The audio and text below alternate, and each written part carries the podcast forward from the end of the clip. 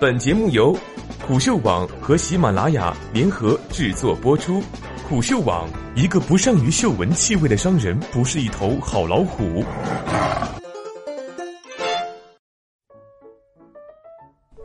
万达电影跌停，阿里一天亏了四点八亿。作者江雨琪。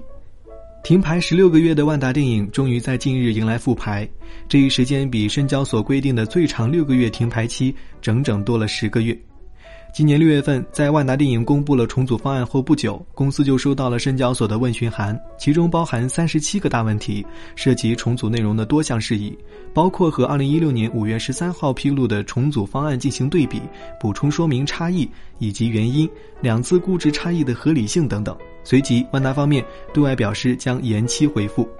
而就在十一月四号晚间，万达电影终于发布公告，对相关问询进行了回复，称拟在六月份公布的重组方案基础上进行调整，包括主动调降标的资产万达影视的交易价格等。初步估算，交易价格将从此前公布的一百一十六亿下降至一百零六亿，且支付方式由此前的现金加股权调整为全部以股份发行的方式支付。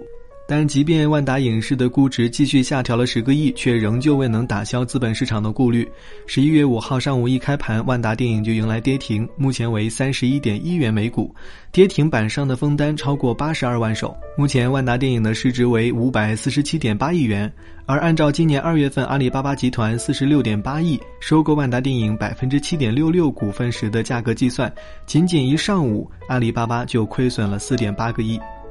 在十一月八号发布的公告中，万达电影依照今年六月发布的重组计划，对深交所提出的问询进行了答复。不过，记者注意到，虽然公告中提及的重组计划和六月份的方案基本类似，但也有几处值得关注的调整：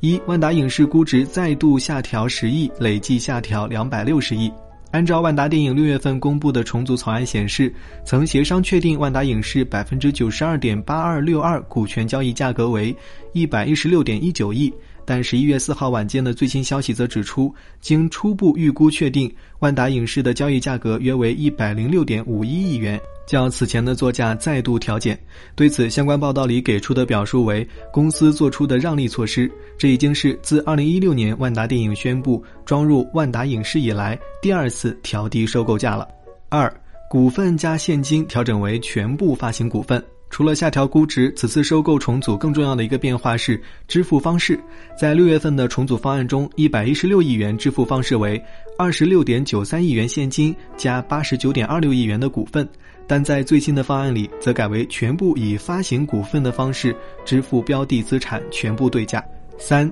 增加业绩承诺方并延长锁定期，股份对价价格减少超百分之三十。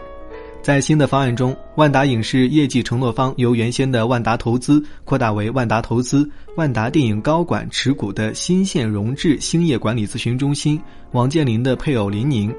万达方面表示，万达投资与新县荣智林宁女士构成一致行动人。此外，六月份的计划中曾承诺，新线融智林宁通过本次交易以资产认购取得的上市公司股份，自股份上市之日起三十六个月内不得转让。但在新的回复中，不仅增加了万达投资为锁定对象，同时万达方面还表示，如果交易完成后六个月内连续二十个交易日收盘价低于发行价，亦或是六个月期末收盘价低于发行价，则锁定期在原有的基础上延长六个月。而股票发行的价格，按照最新发行的计划显示，万达电影的股份对价拟从此前公布的五十元每股调整为三十三点二元每股，下跌幅度达百分之三十三，略低于停牌前三十四块五毛六每股的股价。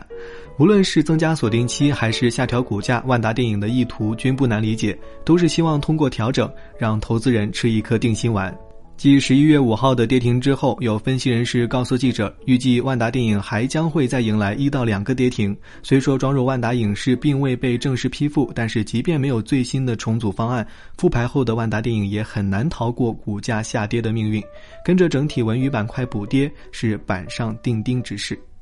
二零一七年万达停牌之时，传媒板块正处在一个低潮期，行业整体估值仅有三十一倍 PE，板块涨幅连续位居倒数第二。可没有想到，进入二零一八年之后，下限又再度被突破。截至十月，影视板块估值的中位数已经从历史最高的七十三倍 PE 降至十八倍，和二零一二年底传媒行业历史底部估值水平相当。而 Wind 统计则显示，万达电影停牌以来，文化传媒指数跌幅达百分之四十六，其中今年的跌幅则达到百分之三十六点六。特别是自六月份崔永元爆料事件发酵以来，短短几个月内，多家影视公司股价持续暴跌。唐德、华谊市值缩水均超过了百分之五十，和万达电影同为院线股的金逸、横店股价下跌也超过百分之四十五。而万达电影停牌之前，华谊、唐德的股价分别高达九元和二十二元，分别是现在的两倍和三倍。雪上加霜的是，暑假过后，整个大盘可谓是每况愈下。近几周里，有多日的单日总票房不足四千万，十月票房同比下降超过百分之三十，为近两年里单月票房跌幅最大的一次。故对于任何一家下游影视公司而言，想要独善其身、逆流而上，都非易事。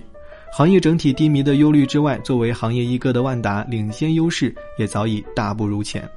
不久之前，万达电影发布的三季度报显示，今年前三季度上市公司营收一百零九点零五亿，同比增长百分之七点六，净利润十二点六八亿，同比增幅百分之零点三一。两项数据的增速均为公司上市以来的最低值。而与此同时，公司的营业成本则由去年同期的八十九亿上涨至九十五亿，同比上涨百分之六点七。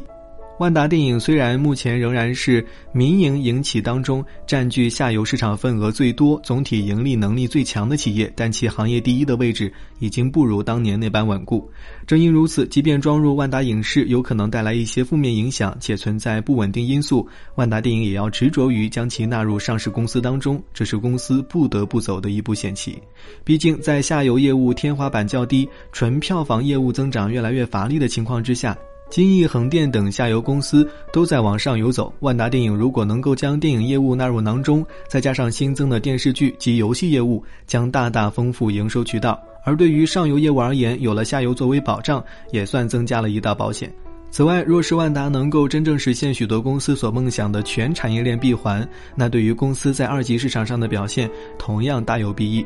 只不过，一加一真的能够大于二吗？